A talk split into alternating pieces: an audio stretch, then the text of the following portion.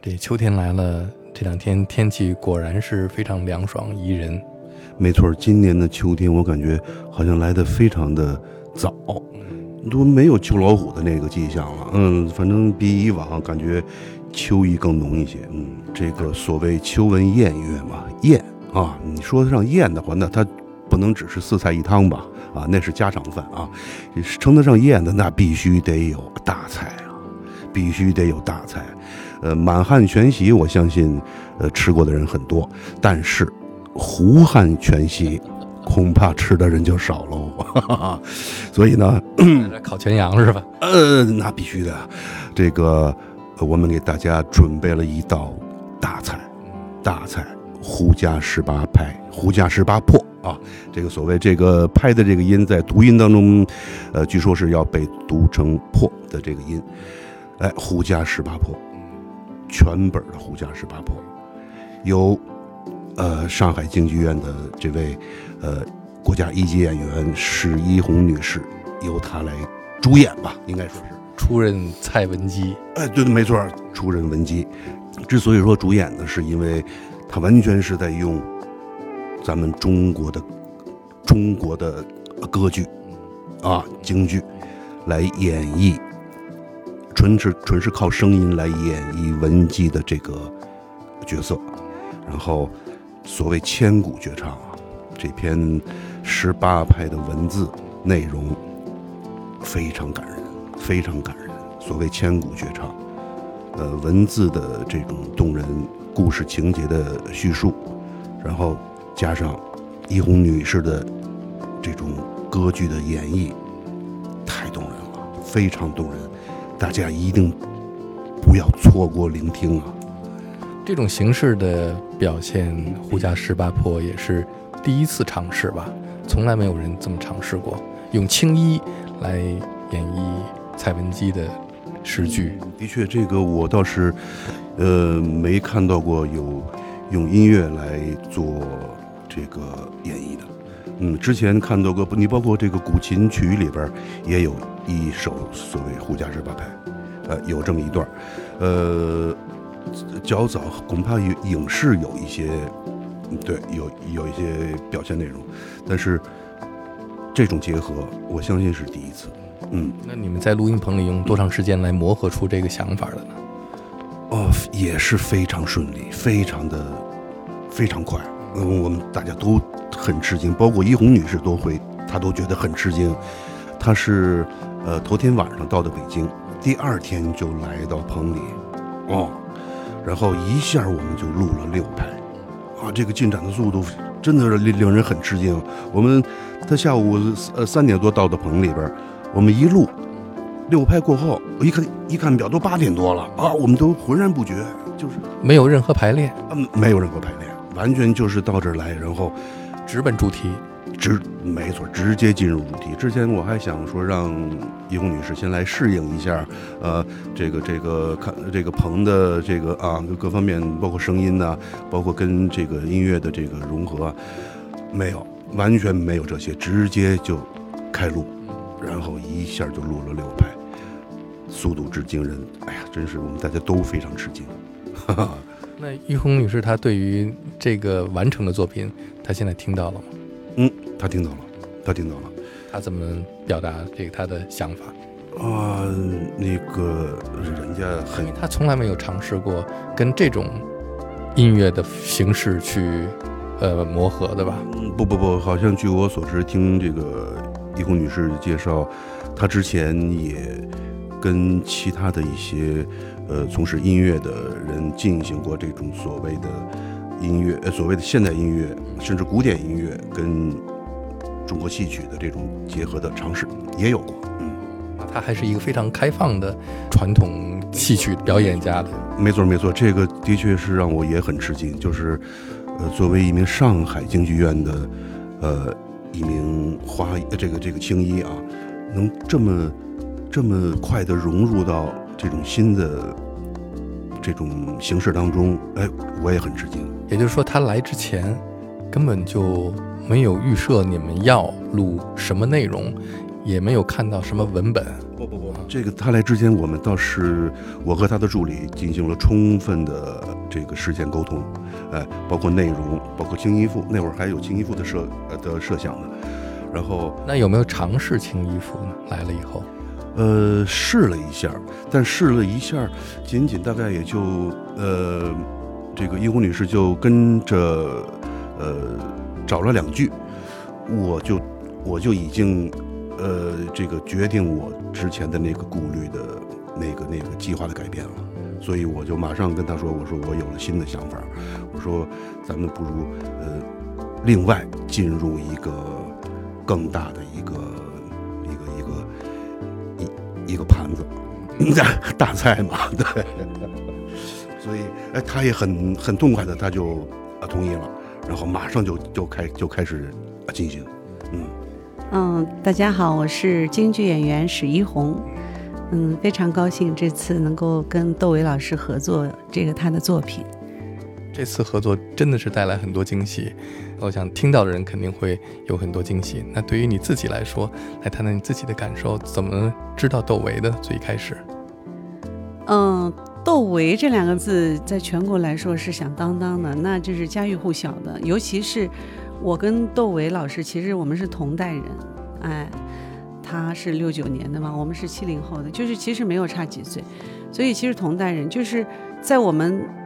同时代成长的过程当中，其实大家都我我觉得对窦唯的音乐是很有关注的。虽然我是做传统艺术的，并没有对摇滚很感兴趣。嗯、小时候这个也看过一些摇滚的音乐这个作品啊什么，但是他的名字是家喻户晓的，而且就是他，尤其是他吹笛子啊，他的这个乐手的方面的技艺是很天才的，这个大家都知道的。但是我没有跟窦唯老师有过合作，嗯，这个起源于我曾经参与的一部电影，叫《不成问题的问题》。当时呢，这个电影的制作人想请窦唯老师这个配音乐的，嗯，那我在这个电影里面演的一个三太太呢，这其中有一段就是完全是清唱的一段音乐，就是嗯唱的《贵妃醉酒》里的一段。但是呢，她既没有琴，也没有过门儿，就是在家里玩的时候这样清唱唱的。然后，呃，窦唯老师当时看了片子说，他对这个女演员的声音很感兴趣，觉得很难忘，就反映给了可能制片人。后来就有了一些联系，他跟我的助手就有了就是交交谈啊什么，有电话的联系，但是还是没有合作。这已经其实很多年了，这电影也过去很多年了，就是大概有五六年了吧。对，我不知道这次窦唯老师为什么突然想起了这个，他音乐里边需要我的声音出现吧？他可能因为近年一直在研究古诗词的音乐，嗯、尤其像十胡家十八拍、蔡文姬这样的一种女性的角色吧，我觉得音乐其实也是有人物的、有角色的。我觉得他可能就想到有一个让一个女演员来，女的声音来呈现，可能更合适。嗯、他就跟我的这个助手就联系了，然后，嗯、我就想啊，那就试一试。然后他把他的音乐发来，哎呀，我就一直很忐忑，我觉得我能不能胜任？因为我，呃，我我没有唱过这样的，其实是一个歌啦，就是它并不是戏曲，它并并不是京剧，也不是京歌，它是窦唯的作品，嗯、就很空旷、很辽远，就是这种空灵的感觉嘛。他自己录了一版，我觉得很好听，然后我就有点打退堂鼓了。我说，既然您的声音挺好听的，为什么我还要 还要介入唱一个女生版？他说没没没，你可以来录，应该是会有不同的色彩的。嗯，而且呢，就是窦唯老师其实也没给我谱子，就是他的声音，其实这里边的音乐如果没有谱子，你是很难抓到的，它是飘渺的，您知道吗？嗯，我说那算了，就到了北京见了多位老师，我们再，呃，再看怎么录吧。然后来了以后，他特别客气，特别，嗯，就是对人特别好。然后那天专专门在外边等候很久，嗯，然后，呃，我们就坐下录以后呢，我就觉得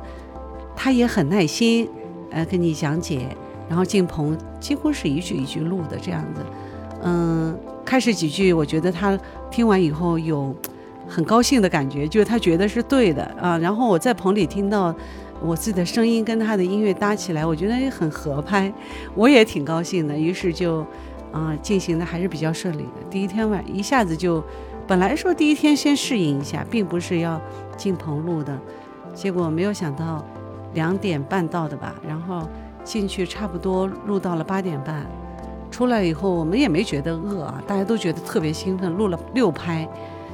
然后一看八点半，他说啊，那不行了，这个要要录垮了，就累了嘛，就是会累了。嗯，可可想而知，我们都沉浸在这个这个合作这喜悦当中啊，就是还是觉得合拍的，就因为录完以后出来听，大家还是有喜悦的，觉得这个好像有点意思，就是这个合作是对头的感觉，嗯，所以。我们都挺开心的。第二天就基本上把，嗯，我一共录了十一拍，后七拍是窦唯老师唱的。对，第二天下午就差不多把后五拍就很顺利的录了，是这样的。就窦唯老师给人感觉就他不善言辞，但这个人真诚，而且，嗯，哎呀，他他对于音乐的专注和执着，嗯，非常感佩，非常钦佩。这样的音乐家现在不多了，嗯。各位跟我讲过，你们最开始的那次相遇吧，是在那个电影配乐的过程当中，他就跟我说，当时第一次听到你的声音就觉得是惊为天人，然后过耳不忘，所以有这个机会，他这一次是最开始想录的是《青衣赋》，当时就脑子里一下就想出你的声音了，因为他那个时候好像他自己模仿着，他说他用的是小嗓子，其实也比不是小嗓子，就是。窦唯老师他自己的声音是很有特点的，很有特点的。他只是不那么放出来，他只是虚声的唱，但他不是小嗓子的概念，对吧？嗯，他当时给我听《青衣赋》，我在上海的时候，我跟他说跟助理说的，我说好像这个调门不太适合我，因为如果我要翻高就会很尖利，如果低又太低了，就是它不在我的这个声线当中。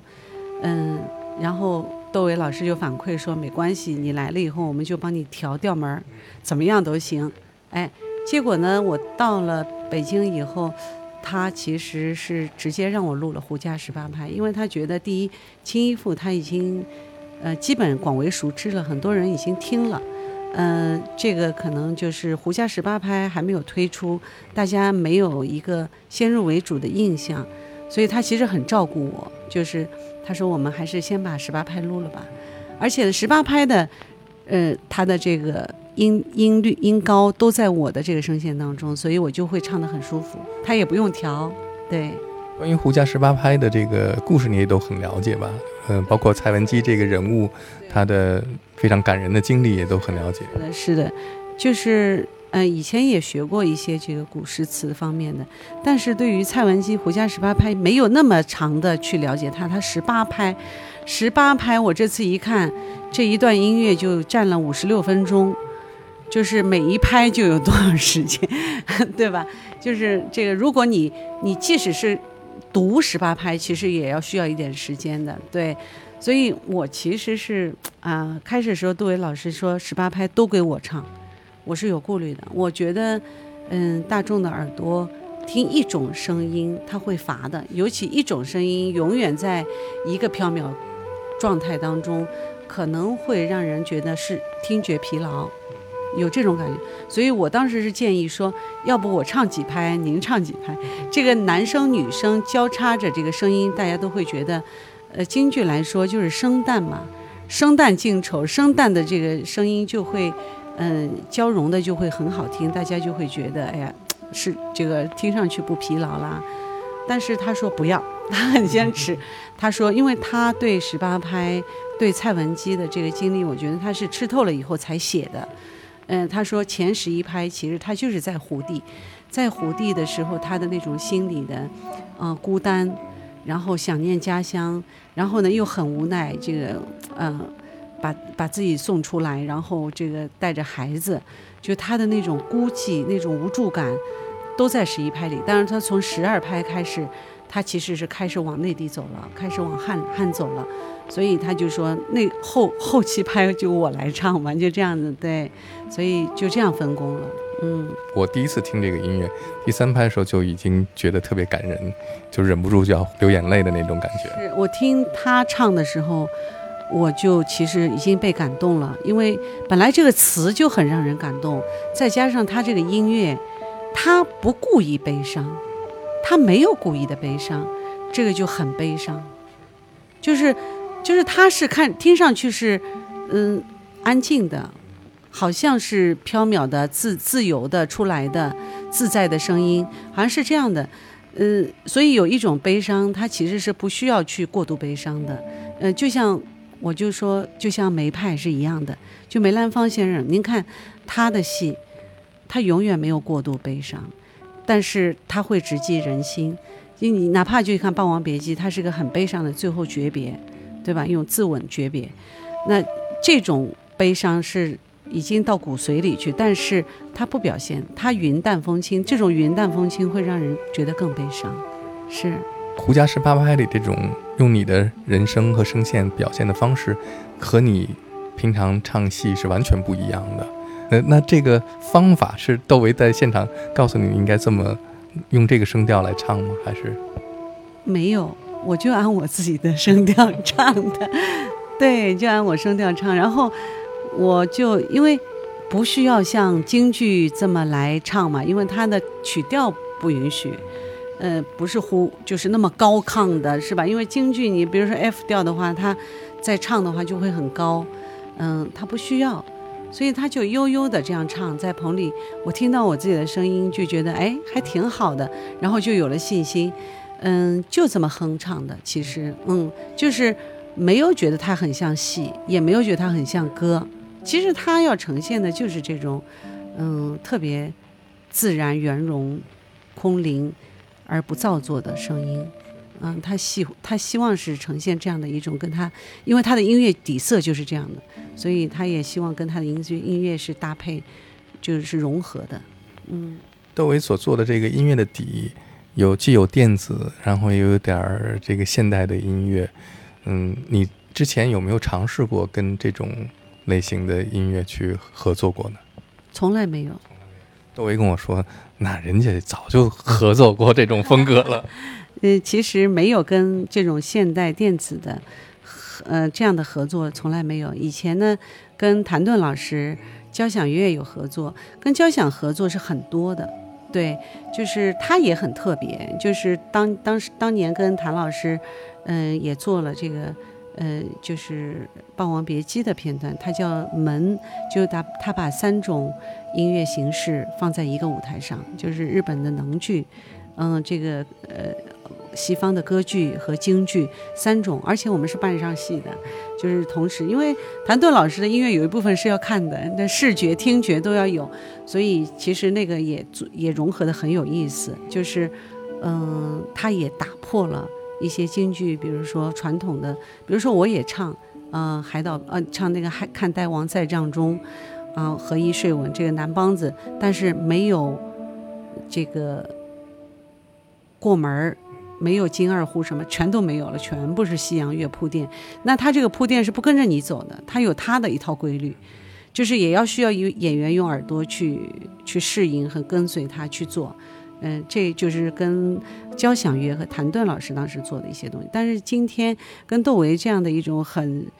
流行的一种时尚的这样的一种音乐作品，真的从来没有过，是第一次尝试。嗯，女士们、先生们，有请是殷红女士。杜比全景声空间音频版《胡家十八拍》即将在 Apple Music 独家上线，欢迎关注。胡家十八破。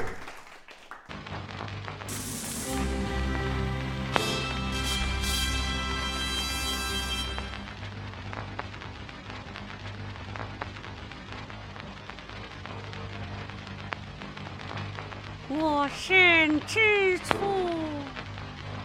山无悔；我身之后。